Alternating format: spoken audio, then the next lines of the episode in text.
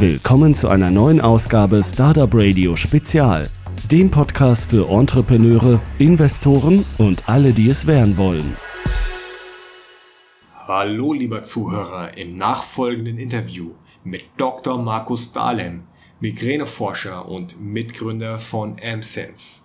Erfährst du, warum das Leben als Gründer spannender ist als eine akademische Laufbahn, wie es AmSense geschafft hat, mit Krankenkassen zusammenzuarbeiten, was der Unterschied zwischen einem Medizinprodukt und einer Gesundheitsanwendung ist und welche Mittel der Staat Gründern im Rahmen des Exist-Programms zur Verfügung stellt.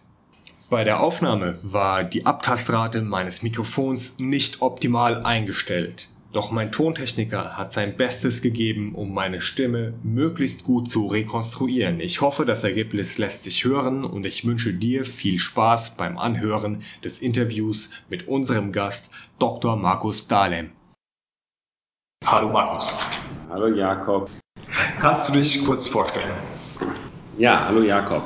Sehr gerne. Mein Name hast du ja schon gesagt, Markus Dahlem. Ich bin Naturwissenschaftler oder besser gesagt Physiker, allerdings relativ früh in meiner Ausbildung zur Migräneforschung gekommen, habe das an verschiedenen Universitäten sehr lange gemacht, fast 20 Jahre, wenn man mal von, von Diplom und Doktorarbeit, wenn man das einschließt war ich bis vor zwei Jahren an der Humboldt-Universität zu Berlin und zwischendurch an vielen anderen äh, Stationen in meinem akademischen Leben und habe dann aber die Hüte getauscht sozusagen. Wir haben aus der Uni heraus ausgegründet. Heute bin ich einer von zwei Geschäftsführern der New Sense Lab GmbH und innerhalb dieses äh, neuen Uni-Startups äh, verantwortlich für den Bereich Medizin. Aber da kommen wir ja sicherlich noch dazu, was wir eigentlich machen. Kommen wir auf jeden Fall noch zu, ja. Du hast gesagt, das ist eine Ausgründung. Wie kann ich mir das vorstellen? Habt ihr vorher schon äh, zu der Studienzeit an dem Thema geforscht? Und äh, was ist überhaupt MSense? Stell doch mal kurz euer Produkt vor, bitte. Genau, vielleicht erstmal kurz damit angefangen. MSense ist eine Migräne- und Kopfschmerz-App. Es ist eine Medizin-App. Das heißt, die Apps, die es heutzutage gibt, unterscheidet man nochmal, ob sie mehr im Wellness-Bereich sind, also alle, die etwas mit Gesundheit zu tun haben, ob sie mehr im Wellness-Bereich sind, ob sie mehr Gesundheits-Apps sind oder eben in der höchsten Stufe, wenn ich jetzt mal so eine Reihenfolge dort einführen möchte, Medizin-Apps. Das hat etwas damit zu tun, dass es ein Medizinprodukt ist. Da können wir gerne nochmal in die Tiefe gehen. Aber jetzt erstmal für die Leute, die vielleicht selber unter Migräne und Kopfschmerzen leiden, ganz einfach heruntergebrochen, ist es eine App, die einen täglich begleitet. Man kann Tagebuch führen, man kann angeben, wann man Kopfschmerzen hat, aber auch Lebensstilfaktoren, sodass die App dann mit der Zeit lernt, erkennen kann, war es der Wetterumschwung, war es vielleicht mein Stresslevel und dann, nachdem das erkannt worden ist, was eventuell zu den Attacken beiträgt, gleichzeitig auch in der App Hilfestellungen gibt. Zum Beispiel ein Programm erstellt zur Muskelentspannung nach Jakobsen, autogenes Training begleitet oder aber auch anleitet, mehr Ausdauersport zu machen, sodass man halt seine Kopfschmerzerkrankung auch nochmal bekämpfen kann. Das ist sozusagen die Kernfunktion in der App. Ich selber habe mich mit der Migräne schon über viele, viele Jahre beschäftigt. Wir sind aber vier Gründer und jeder der Gründer bringt verschiedene Bereiche mit rein, die man braucht, um so eine App zu machen. Das geht los von, von Machine Learning, da geht es um Mustererkennung. Wir hatten ja gerade die Frage, ob Wetter Migräne auslöst oder nicht. Das sind verschiedene Einflussfaktoren, die als Migränemuster sozusagen verstehbar sind, dass verschiedene Faktoren zusammenkommen muss. Ähm, das heißt, Mustererkennung ist ein großer oder maschinelles Lernen ein großer Bereich. Der nächste, eine App muss Spaß machen, die zu benutzen. Man muss einfach Lust haben, da dran zu bleiben. Es muss intuitiv bedienbar sein, also die gesamte Usability. Das bringt auch einen Gründer mit rein aus seiner Studienzeit, aus der Erfahrung. Und dritter Bereich nochmal neben dem vierten, den ich ja für die Medizin mache, dritter Bereich ist die eigentliche Programmierung. Da geht es nicht nur um, um die App, was sozusagen hinter dem Nutzerinterface steht, das, das sogenannte Backend, sondern auch noch für iOS, Android verschiedene Programmierungen. Das heißt, da ist sehr viel zu, zu leisten. Das macht Martin, unser CTO. Und diese drei äh, oder vier Bereiche mit meinem medizinischen äh, sind zusammengekommen und aus verschiedenen Universitäten. Übrigens, ich selber war an der Humboldt-Universität zu Berlin und dort haben wir dann ein Gründerstipendium beantragt. Das heißt, man hat erstmal für ein Jahr Zeit, bleibt noch an der Uni, kann sich aber alleine auf das Ausgründungsprojekt konzentrieren. Es ist vermutlich das äh, Exist-Programm, bei dem ihr da teilnehmt, richtig? Genau, das Exist-Programm, das kennen glaube ich auch schon viele. Das kommt ja in zwei Facetten, nämlich als Exist Gründerstipendium oder Exist Forschungstransfer. Der Forschungstransfer ist das größere Programm, länger auch anhaltend. Wir haben ein Exist Gründerstipendium gemacht, das genau für ein Jahr lief. Das ist mittlerweile, oh Gott, ich bin schon gar nicht mehr ganz sicher, äh, zwei, fast zwei Jahre jetzt auch schon zu Ende. So schnell vergeht die Zeit. Was bekommt man da nochmal monatlich auch für unsere Hörer? Ähm, man kann bis zu drei Stipendiaten sich fördern lassen für ein Jahr. Dann ist es ein bisschen abhängig, wie weit die sind. Denn man kann im Prinzip noch als Student an der Uni, also ohne Abschluss, ähm, gefördert werden. Mit Abschluss, und da weiß ich jetzt gar nicht genau, wie, wie die Summen sind, mit Abschluss gibt es, meine ich, muss ich wirklich überlegen, was so lange her ist, aber jetzt mal ganz grob 2000 Euro im Monat als Stipendium, was allerdings in der Regel auch nochmal versteuert werden muss und mit Promotion nochmal 500 Euro mehr. Und dann gibt es nochmal Kinderzuschläge etc. Also es gibt so nochmal ein paar Feinheiten. Und außerdem, was glaube ich sehr wichtig ist und uns auch wirklich geholfen hat, es gibt dann nochmal bis zu 30.000 Euro an Projektmitteln, die man für das Projekt eben ausgeben kann. Und äh, da muss man dann nachweisen, wie man die ausgegeben hat. Und als Gehalt äh, ist es vermutlich nicht möglich. Doch, man kann auch, äh, also erstmal genau, die, die, die äh, Stipendiaten haben natürlich ihr Stipendium und die dürften sich jetzt nicht nochmal on top äh, äh, zusätzlich etwas geben.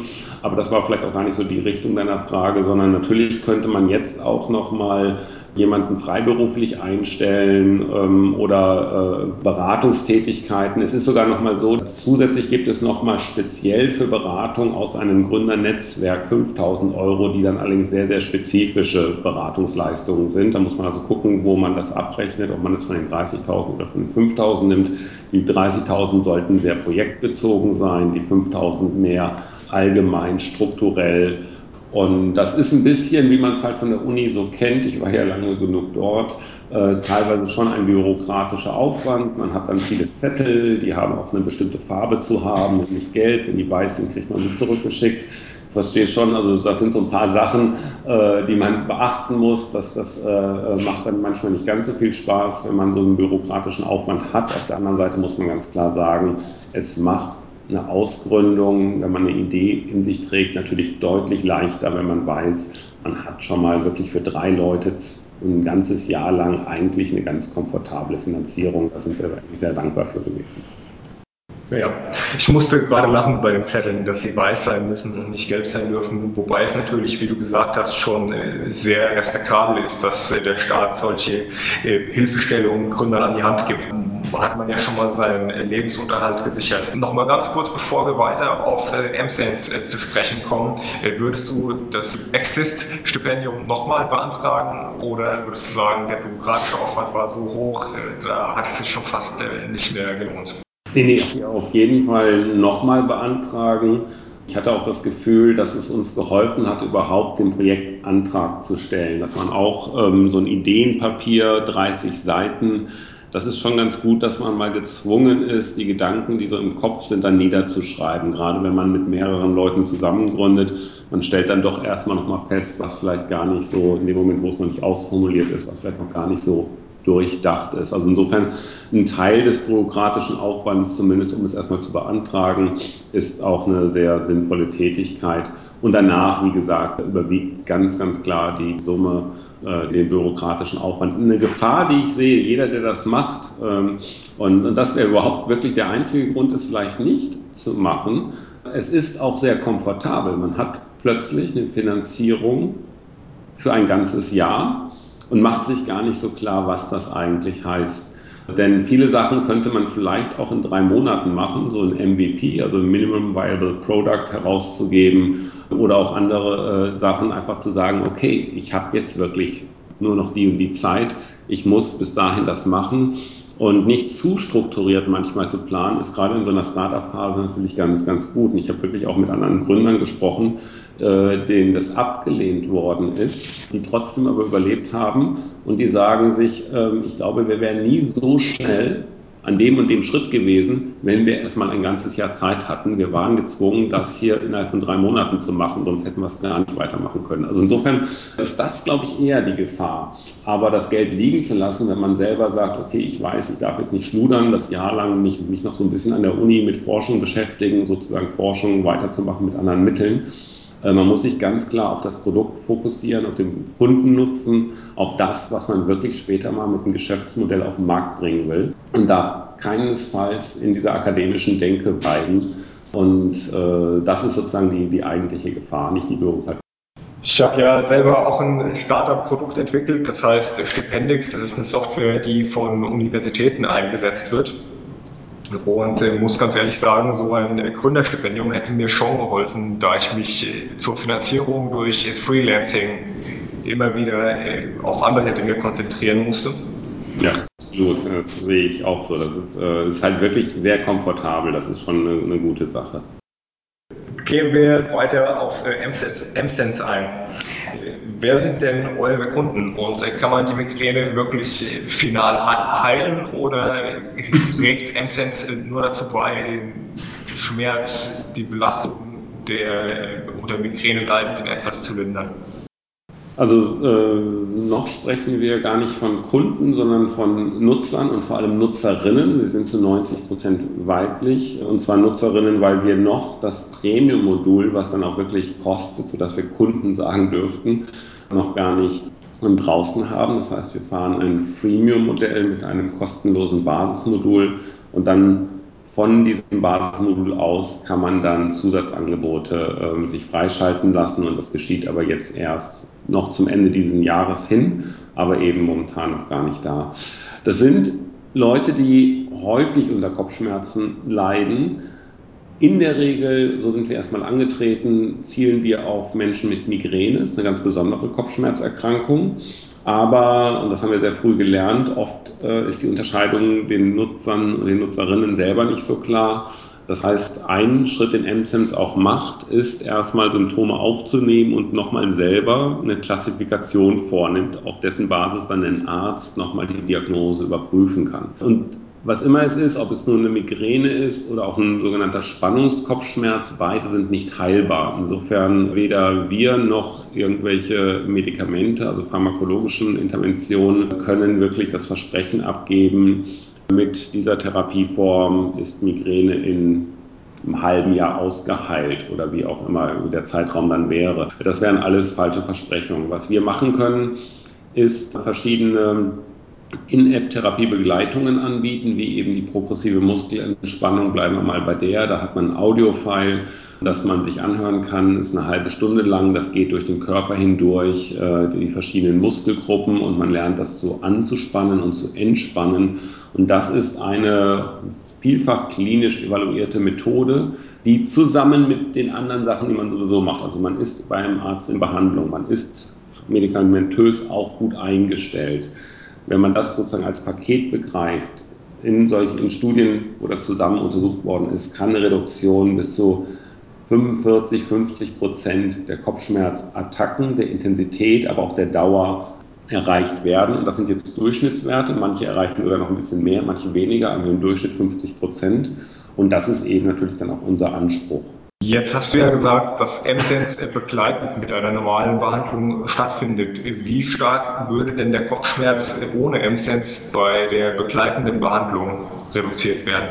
Wenn jetzt jemand die M-Sense-Methoden, die wir haben, wir haben ja jetzt nicht das Rad neu erfunden, wenn jetzt jemand sagt, ich lade mir eine progressive Muskelentspannung als CD ähm, herunter, dann und hält das auch durch. Das muss man gleich dazu sagen. Man muss sowas ein halbes Jahr lang machen. Man ist also motiviert, führt Tagebuch auf ein Blatt Papier und guckt genau nach, geht regelmäßig zum Arzt dann sind wir nicht besser als derjenige, der sehr diszipliniert diese Therapie sozusagen sich selber zusammenstellt, den Arzt bittet, da nochmal drüber zu schauen. Unser Vorteil ist eben, dass wir sagen, okay, wir nehmen dich bei der Hand, es gibt verschiedene Dinge, wir haben das spezialärztliche Wissen in die App herein programmiert, Das heißt, du hast viele Sachen, musst du gar nicht mehr dir selber überlegen. Zum Beispiel ist autogenes Training oder eine progressive Muskelentspannung besser. Da können wir erstmal eine Vorempfehlung machen und man kann dann mit den Informationen, die die App bereitstellt, zum Beispiel zum Arzt hingehen und sagen,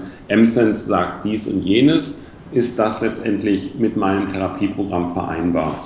Das heißt, wir versuchen dort eigentlich nicht jetzt irgendwo was ganz Neues zu erfinden, sondern haben die Ärzte gefragt, was sind denn die Probleme? Und die Probleme sind halt meistens, dass ein Arzt sagt, ich sage, der Patient soll progressive Muskelentspannung machen. Ich bringe ihm das auch noch eine Woche lang bei, vielleicht sogar in der Tagesklinik teilweise, dass die Leute nochmal überwiesen werden zum Spezialisten. Aber dann nach dieser Woche spätestens ist der Patient wieder alleine und bricht in der Regel nach kürzester Zeit ab weil er die Motivation nicht hat, weil er auch nicht genau weiß, wo führt das hin, was muss ich machen. Er hat Nachfragen, er kann nicht einmal die Woche beim Arzt sein.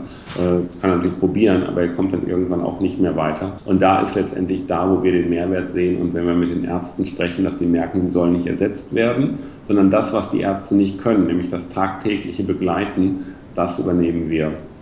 Aber die Reduktion, um auf deine Frage zurückzukommen, wäre, wenn jemand extrem diszipliniert ist, genauso gut mit oder ohne M-Sense. Für unsere Hörer, die sich noch nicht so intensiv mit Medizinprodukten, Medizin oder Digital Health befasst haben, also dieses Feld, in dem du dich da bewegst, nämlich dass der Patient auch seine Therapie einhält, wird allgemein als Compliance bezeichnet. Und äh, Compliance ist ja auch, äh, wie sehr der Patient dieser Therapie folgt. Erhöht M-Sense nachweislich die Compliance? Lässt sich das messen bei euch oder wir sind dabei, solche Messungen zu machen. Das heißt, wir arbeiten hier zusammen mit der Charité zum Beispiel, planen jetzt auch mit der Charité sogar eine multizentrische Studie, wo wir noch Rostock und Halle mit dazu nehmen und dann eben genau zu gucken, was sind dort eigentlich in diesen drei Zentren die Therapieprogramme und wie unterscheiden die sich, wenn sie einmal mit MSense begleitet werden und einmal eben nicht. Also genauso wie ich es gerade gesagt habe, in einer fünftägigen Tagesklinik, dann wird der Patient entlassen und dann guckt man in einem Arm, ist das Ganze klassisch, so wie man es noch früher gemacht hätte und in dem anderen ist der gesamte Prozess begleitet mit MSense. Das wissen wir aber erst in ein, zwei Jahren, ob wir dann wirklich die Compliance erhöhen, wovon wir natürlich stark ausgehen. Aber es ist ja vor allem auch äh, heute äh, noch ein anderer Begriff da, nämlich die äh, Adherenz, dass die Leute sozusagen nicht einfach nur hören, was so ein bisschen hinter diesem äh, Compliance-Begriff steckt, dass der Arzt im Prinzip sagt, das und das und das musst du machen, ein festes Programm, sondern dass man sich gemeinsam Ziele steckt und gemeinsam auch nochmal beschließt. Und ähm, dieses äh, äh, Konzept steckt natürlich auch sehr stark in, in M-Sense mit drin, dass wir nämlich eigentlich verschiedene Angebote machen. Wir wissen immer schon, durch das spezialärztliche Know-how, was wir dort mit auch umsetzen, was ist eigentlich im Sinne das Beste, im Sinne von, dass vielleicht 80 Prozent, die ein ähnliches Migränemuster haben, mit dieser Methode am besten fahren. Aber natürlich kann es sein, dass jemand sagt, ach, das habe ich aber vor fünf Jahren schon mal ausprobiert, das hat mir gar nicht gefallen.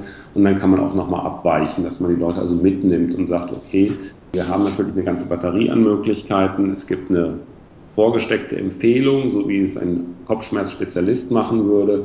Aber wir lassen ja auch die Freiheit, vielleicht mal rechts und links zu gucken, denn das ist, was wir oft mit feststellen, dass sehr viele unserer Nutzerinnen wirklich schon einen langen Weg hinter sich haben und auch schon einiges ausprobiert haben. Ich könnte mir auch vorstellen, dass das hilft, wenn man selber etwas Mitbestimmungsfreiheit hat, der Therapie zu folgen, anstatt genau. wenn man selber von oben herab alles aufgeklärt bekommt. Genau, genau. Und es ist auch wirklich so, dass die Menschen, die wirklich zumindest auch schwerer unter diesen Kopfschmerzen leiden, nicht unbedingt das Problem haben, dass sie jetzt an sich nicht compliant wären, aber sie haben halt auch wirklich schon viel ausprobiert und viele Vermutungen und da muss man sie mitnehmen. Hast du eine Idee, warum MSense es äh, schafft? Zumindest wollte das ja gerade auch noch äh, in, in, Zahlen messen, aber wir gehen jetzt mal davon aus, dass MSense es schafft, die Compliance zu erhöhen. Woran liegt das? Ist das einfach nur, weil man eine App hat, die vielleicht noch eine Push-Notification schickt und äh, sozusagen eine Änderung ähm, auf das tagesaktuelle Display liefert? Oder habt ihr vielleicht irgendwelche Mechanismen eingebaut, die aktiv dazu beitragen, die Compliance zu erhöhen?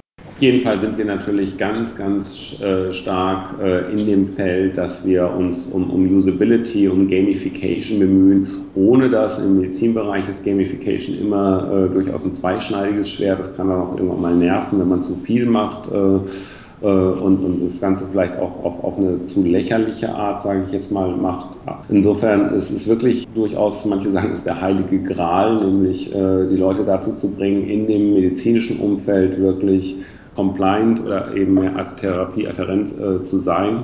Wir haben da viele eigene Ideen, viele Eigenentwicklungen. Wer M-Sense ähm, aufmacht, äh, wird sofort sehen, es unterscheidet sich ganz, ganz klar von eigentlich allen äh, anderen Migräne- und Kopfschmerz-Apps, die da sind, wobei es mag andere geben, die sozusagen auch nochmal unterscheiden, aber ich würde mal sagen, 90 Prozent sehen so ähnlich aus, wie früher ein Papier-Kopfschmerz-Tagebuch ausgesehen hat, nämlich dass man einfach im Wesentlichen eine Kalenderfunktion hat. Wir haben von Anfang an gewusst, wo wir hinwollen, dass der Kalender immer nur Schritt 1 ist und dann eben es darum geht, auch wirklich Therapiebegleitung anzubieten, also Methoden anzubieten und haben versucht, das in einem Guss zu machen. Das heißt, wir haben unheimlich viele Usability-Studien gemacht und wir denken, dass das der eine Punkt ist, warum die Leute wirklich dabei bleiben. Wir hören das heute auch. Wir, wir sind ja mit unheimlich vielen Nutzern in Kontakt und viele sagen uns, dass es einfach auch Spaß macht, M-Sense zu benutzen und äh, das ist auch genau unser Ziel.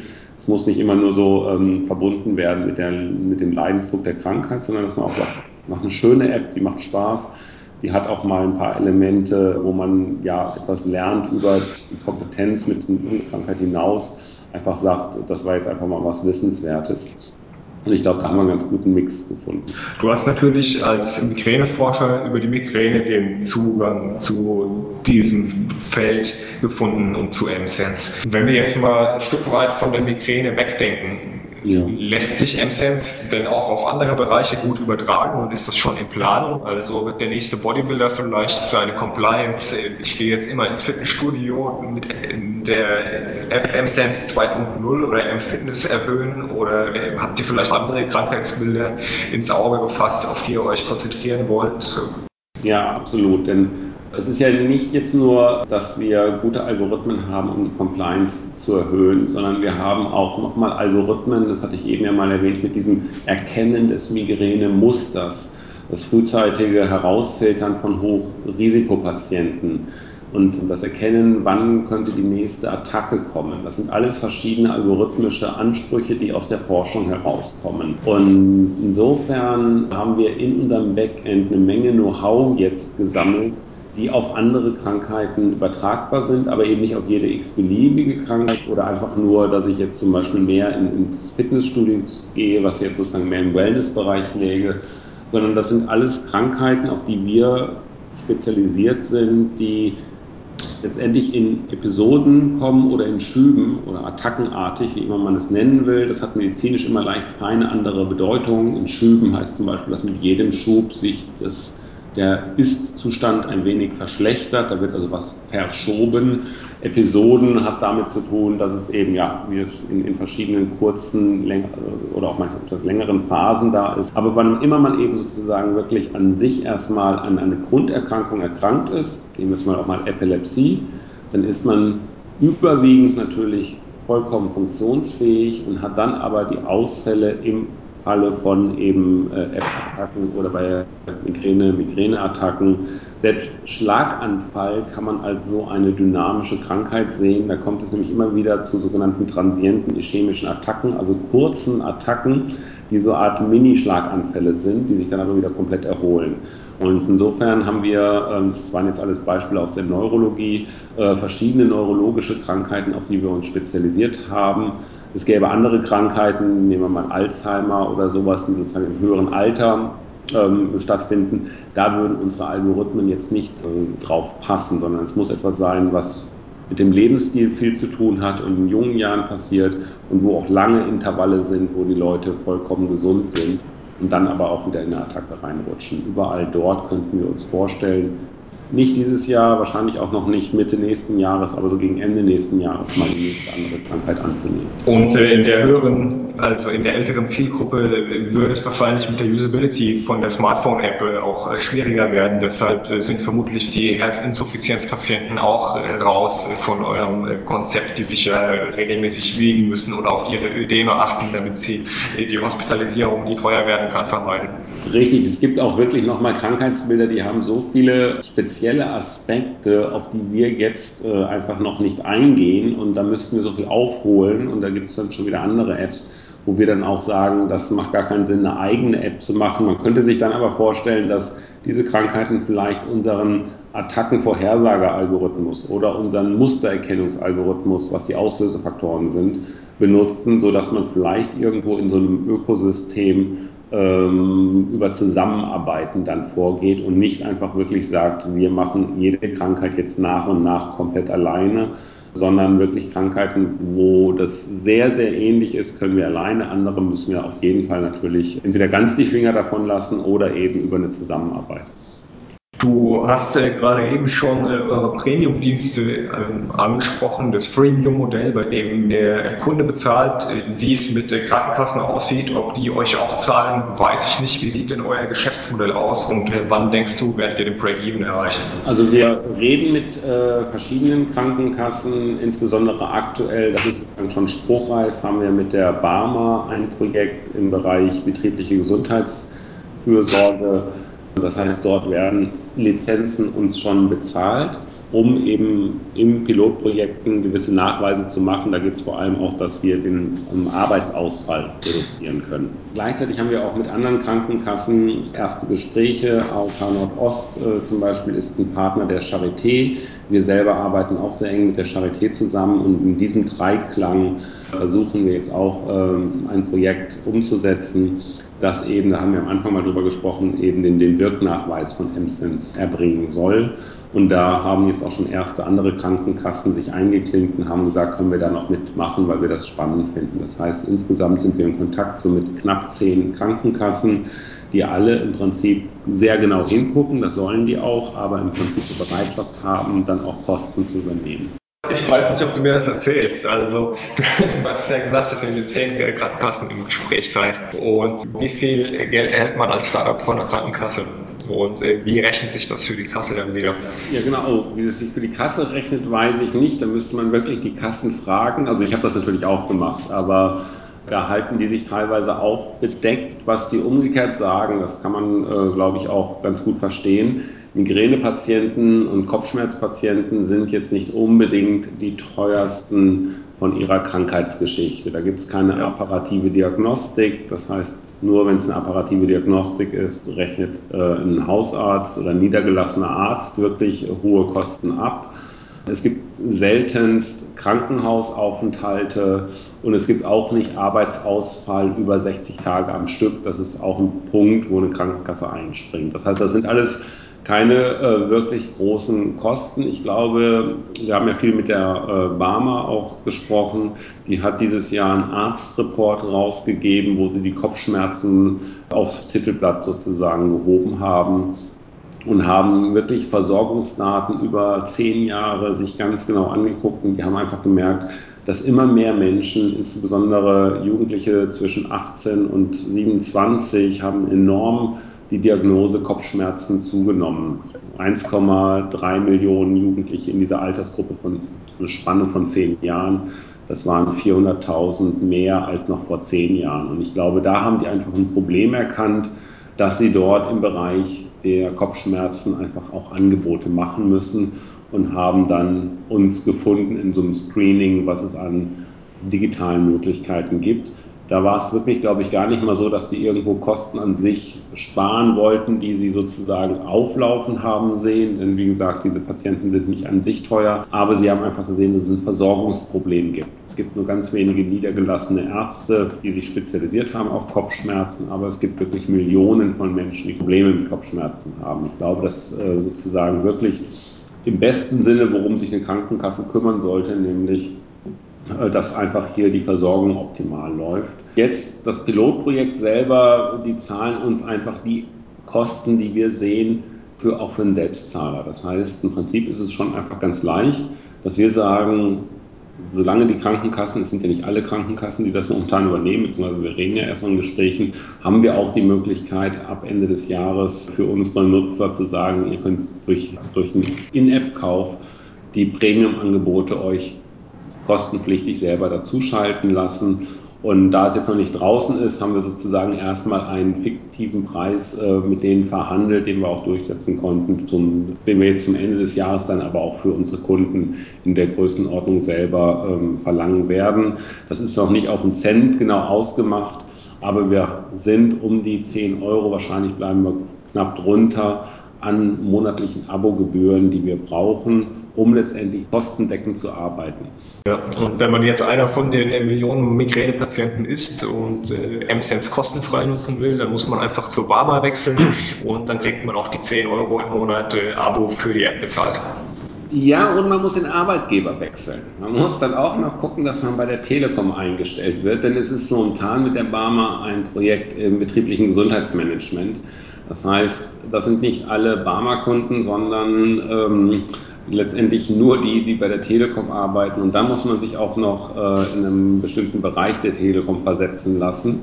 Also insofern ist das noch ein bisschen eingeschränkt. Ich hoffe, dass wir bis zum Ende des Jahres dort noch etwas breiter mit den Krankenkassen äh, verhandeln. Es kommt vor allem auch, also ich bin mit der Barmer wirklich sehr zufrieden, wie das bisher gelaufen ist. Ein ganz äh, transparenter Vorgang und auch ein großes Interesse, wie man in dem Arztreport auch sieht, an Kopfschmerzen. Aber es gibt auch durchaus viele andere Krankenkassen. AOK Nordost habe ich jetzt schon erwähnt, weil die eben der Charité so eng zusammenarbeiten und noch viele andere. Ähm, also ich könnte mir vorstellen, dass man die Krankenkasse doch nicht wechseln muss zum Ende des Jahres und erst recht nicht den Arbeitgeber, äh, weil vielleicht von den zehn, von denen wir reden, schon die ersten fünf mit uns Verträge gemacht haben und dann eben diese Kosten übernehmen. Ich könnte mir auch gut vorstellen, dass natürlich für Krankenkassen es ganz äh, nett ist, sich nochmal mit digitalen Produkten selber zu differenzieren und zu sagen, schau mal, was, was wir euch äh, unseren Versicherten bieten.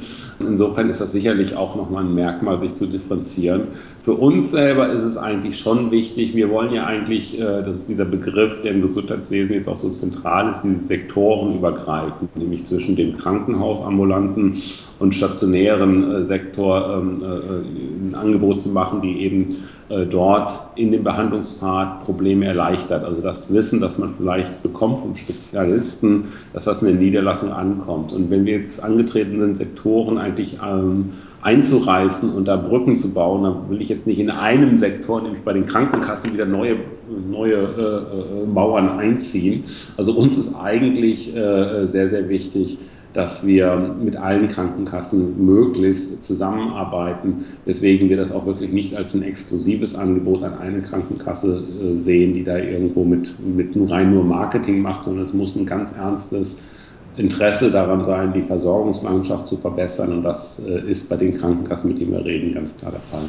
Das heißt, die behandelnden Ärzte können dann auch die Protokolle von MSense einsehen und andere, andere Institutionen gegebenenfalls auch.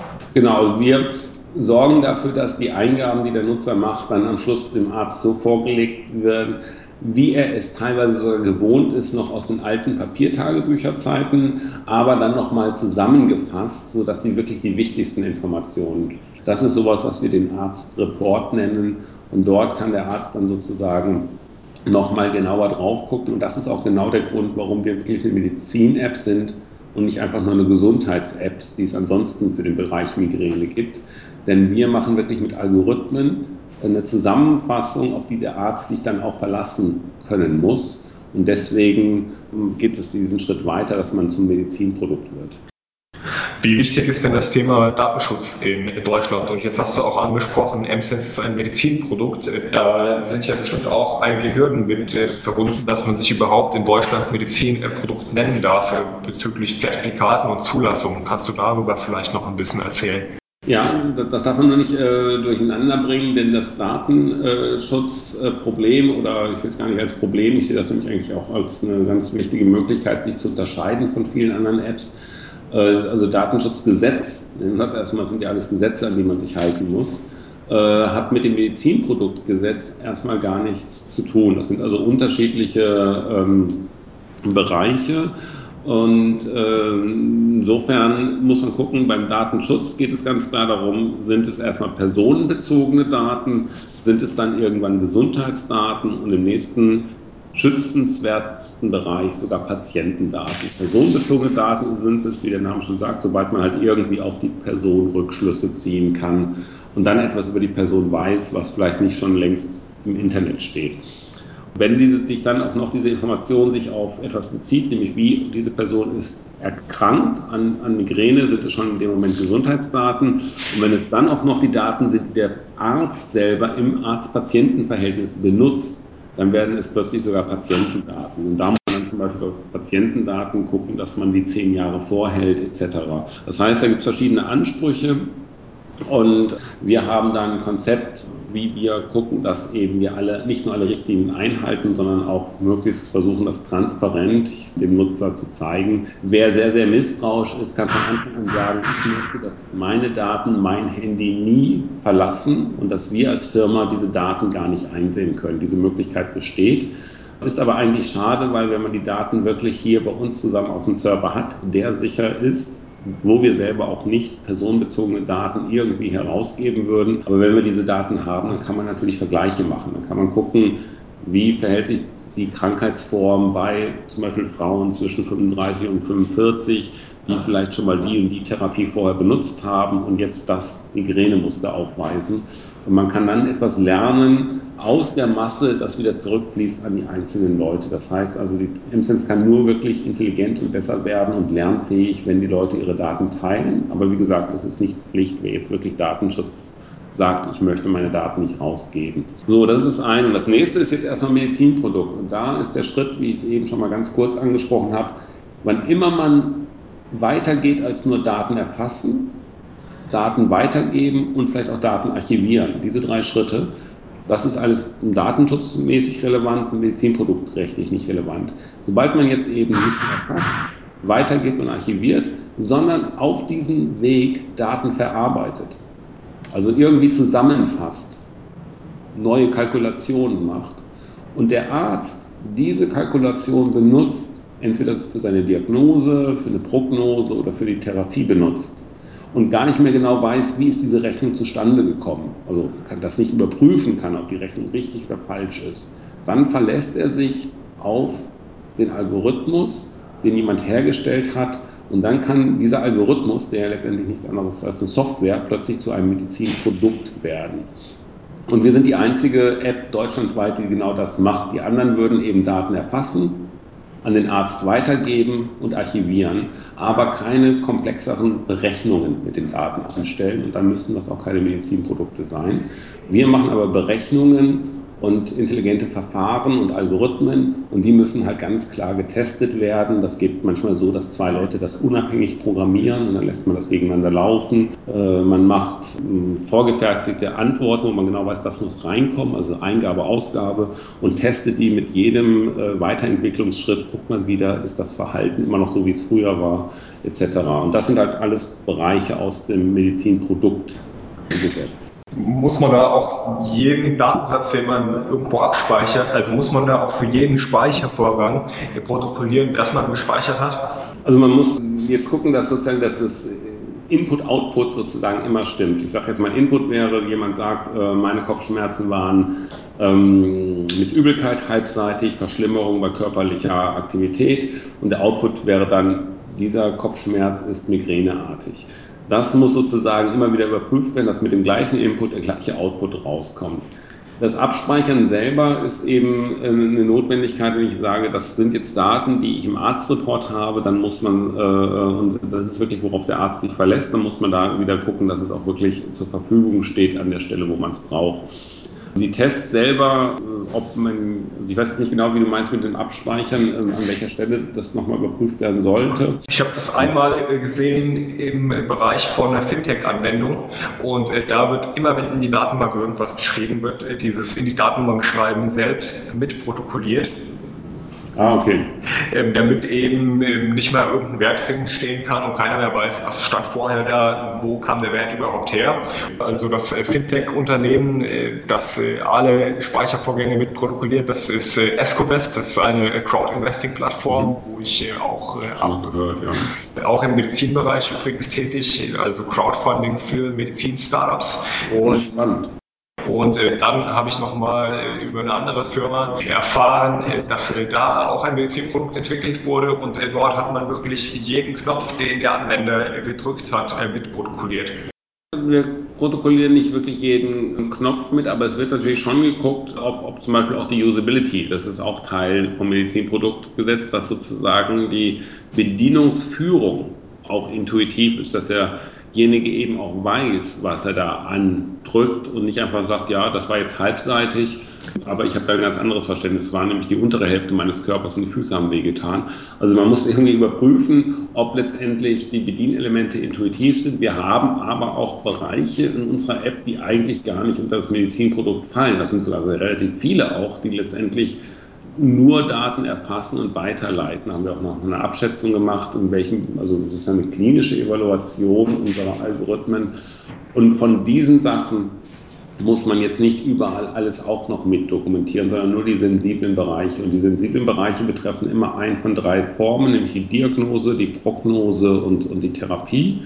Und in unserem Basismodul, wir sind ja momentan erst mit dem ersten draußen, ist es vor allem erstmal ähm, die Diagnose, nämlich Migräne und Spannungskopfschmerz und im gewissen Sinne ob ein Auslöser ein potenter Auslöser ist oder ein vermeintlicher. Das sind eigentlich prognostische Fragen, denn das würde etwas über die Zukunft sagen, wird der nächste Wetterumschwung das auslösen. Diese Bereiche sind extrem gut abgetestet bei uns. Ähm, andere gehören eigentlich gar nicht in, in diesen Bereich rein. Noch wenige Fragen zum äh, Abschluss. Äh, wie viel Arbeit war das eigentlich, hier euer Produkt zu entwickeln? Und wie groß war der Teil davon, den ihr verwendet habt, damit das dann jetzt wirklich ein Medizinprodukt ist? Oh, ah, das, das ist eine spannende Frage, spannende Abschätzung.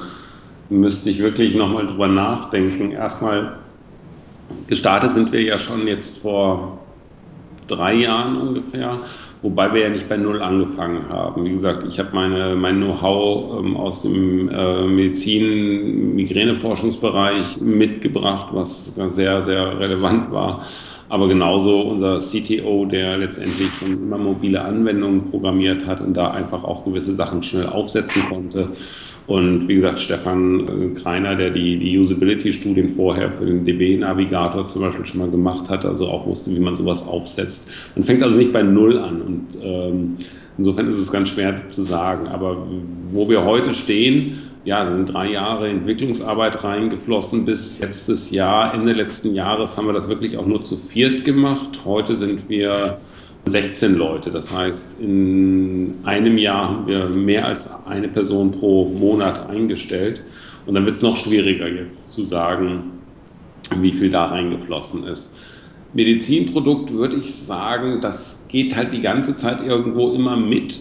Ist insofern irgendwie sowohl 100% Arbeit, als aber auch, weil es halt in alle Bereiche dann doch mitschwingt, als aber auch, wenn wir jetzt doch nur eine Gesundheits-App und keine Medizin-App gemacht hätten, würde ich mal behaupten, hätten wir aber auch 80 Prozent der Arbeit gehabt. Denn viele von den Punkten, die man aus Medizinproduktsicht machen muss, sollte man eigentlich auch, das ist kein unnötiger bürokratischer Aufwand, sondern sollte man eigentlich auch machen, egal wie man eine App programmiert, dass man Backups hat, dass man irgendwo Versionskontrolle hat, dass man, wenn man im Gesundheitsbereich ist, mal zumindest eine minimale klinische Bewertung macht. Das sollte man eigentlich alles äh, sowieso gemacht haben. Insofern ist es ganz schwer zu beantworten und zu sagen, es ist so und so, so viel Prozent. Insgesamt das macht man sich, glaube ich, nicht so klar. Ist es ein Aufwand, eine Medizin-App zu programmieren und auf dem Markt zu halten und, und auch wirklich irgendwo ähm, einen Service zu bieten, der, äh, ja, das Team, das wir jetzt haben mit 16 Leuten, ist noch immer zu klein. Das heißt, wir wachsen stetig weiter und da ist einfach viel Arbeit erforderlich. Wir sind in Android und iOS unterwegs, also zwei Betriebssysteme erstmal äh, es kann immer mal ein Entwickler sowohl in Urlaub sein, der andere ist krank. Also braucht man für jedes System drei Leute, um nur halbwegs sicherzustellen, dass man wirklich immer auch einen Service anbieten kann. Und gleichzeitig gibt es auch für drei Leute mehr als genug zu programmieren, nämlich wir sind ja nicht am Ende. Ich habe keine Ahnung, wie MSense in fünf Jahren aussehen wird, aber es wird eins sein, ganz, ganz anders als heute. Das heißt, es entwickelt sich jetzt ständig weiter. Was machen die Leute? Sind das überwiegend Entwickler, die 16 Personen, die aktuell bei euch arbeiten und äh, der auch jetzt die Möglichkeit kurz zu bieten, wen sucht ihr aktuell noch? Ja, Also äh, Entwicklung ist die größte, aber bei weitem nicht jetzt überwiegend Entwickler. Die größte äh, Abteilung mit fünf, sechs Leuten, was also auch zeigt, dass es nur, nur ein Drittel. Wir haben im, im Medizinbereich dann nochmal ein größeres Team, also von, von Therapeutinnen, die, die aus der äh, Psychologie kommen, so zu meinem Hintergrund, als auch äh, Medizinstudenten mit im, im Team. Dann äh, ist natürlich Marketing ein großer Bereich mit drei Leuten, glaube ich, und dann auch noch mal Usability selber, vom Design her, von, von dem äh, User Flow. Äh, ich glaube, dann sind wir so ungefähr, wenn man da jetzt noch mal zwei Leute drauf haut, äh, auch auf den 16, ich weiß gar nicht, ob ich jetzt irgendein Bereich, also, also Data Science, wo ich gerade sagen, äh, also Data Science ist eben nochmal getrennt von der Entwicklung, wo wir allerdings jetzt auch sehr stark mit äh, Projektarbeiten und Universitäten zusammengearbeitet haben. Also einer unserer Mitgründer kommt aus dem Bereich als ein sozusagen Angestellter. Aber ansonsten haben wir da mit, mit Studenten von Humboldt und Charité und auch TU gearbeitet. Das heißt, ähm, ja, das ist ein Bereich. Äh, Entwicklung ist definitiv immer etwas, was wir suchen, aber auch im Marketing uns nochmal zu verstärken. Data Science eigentlich momentan noch nicht, weil wir da eigentlich jetzt äh, und, ja, mit, mit äh, der Gruppe eigentlich, glaube ich, ganz, ganz äh, gut fahren und eben durch die gute Zusammenarbeit und das große Interesse auch an den, von den Universitäten auch da die Möglichkeit haben, auch mal Arbeiten auszulagern. Jetzt habe ich noch eine letzte Frage an dich, Markus, und zwar, macht Unternehmertum Spaß? Ja, oh ja, auf jeden Fall.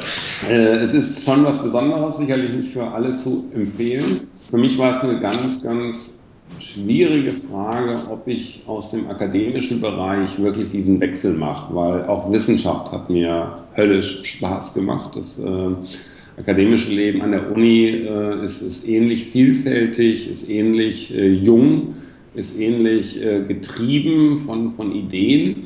Und insofern war ich am Anfang doch fast schon eher skeptisch sogar.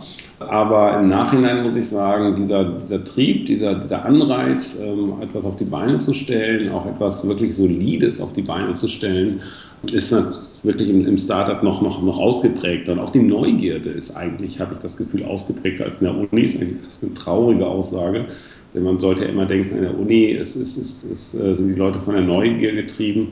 Aber ich habe wirklich das Gefühl, so wie wir hier im Team arbeiten, ist das unglaublich äh, klasse mit 16 Leuten wirklich an einem Produkt und jeder möchte es genau verstehen und möchte seinen Teil dazu beitragen. Das ist, glaube ich, wirklich der, der absolute Mehrwert, dass man sich wirklich als Team äh, auf, auf einen, einen Punkt fokussiert. Das habe ich so an der Uni auf jeden Fall nicht erlebt. Freut mich, dass es dir Spaß macht äh, als Unternehmer mit dem Startup M-Sense. Vielen Dank dir, Markus, für das Interview. Sehr gerne, Jakob.